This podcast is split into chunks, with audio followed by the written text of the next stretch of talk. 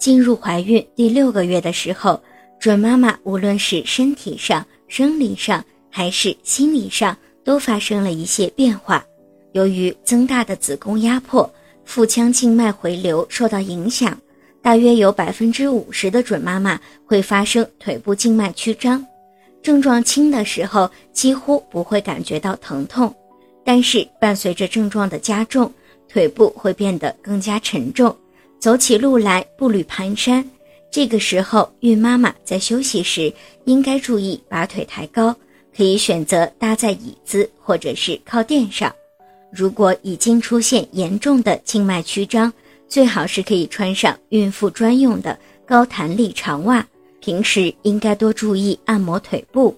如果您在备孕、怀孕到分娩的过程中遇到任何问题，欢迎通过十月呵护微信公众账号告诉我们，这里会有三甲医院妇产科医生为您解答。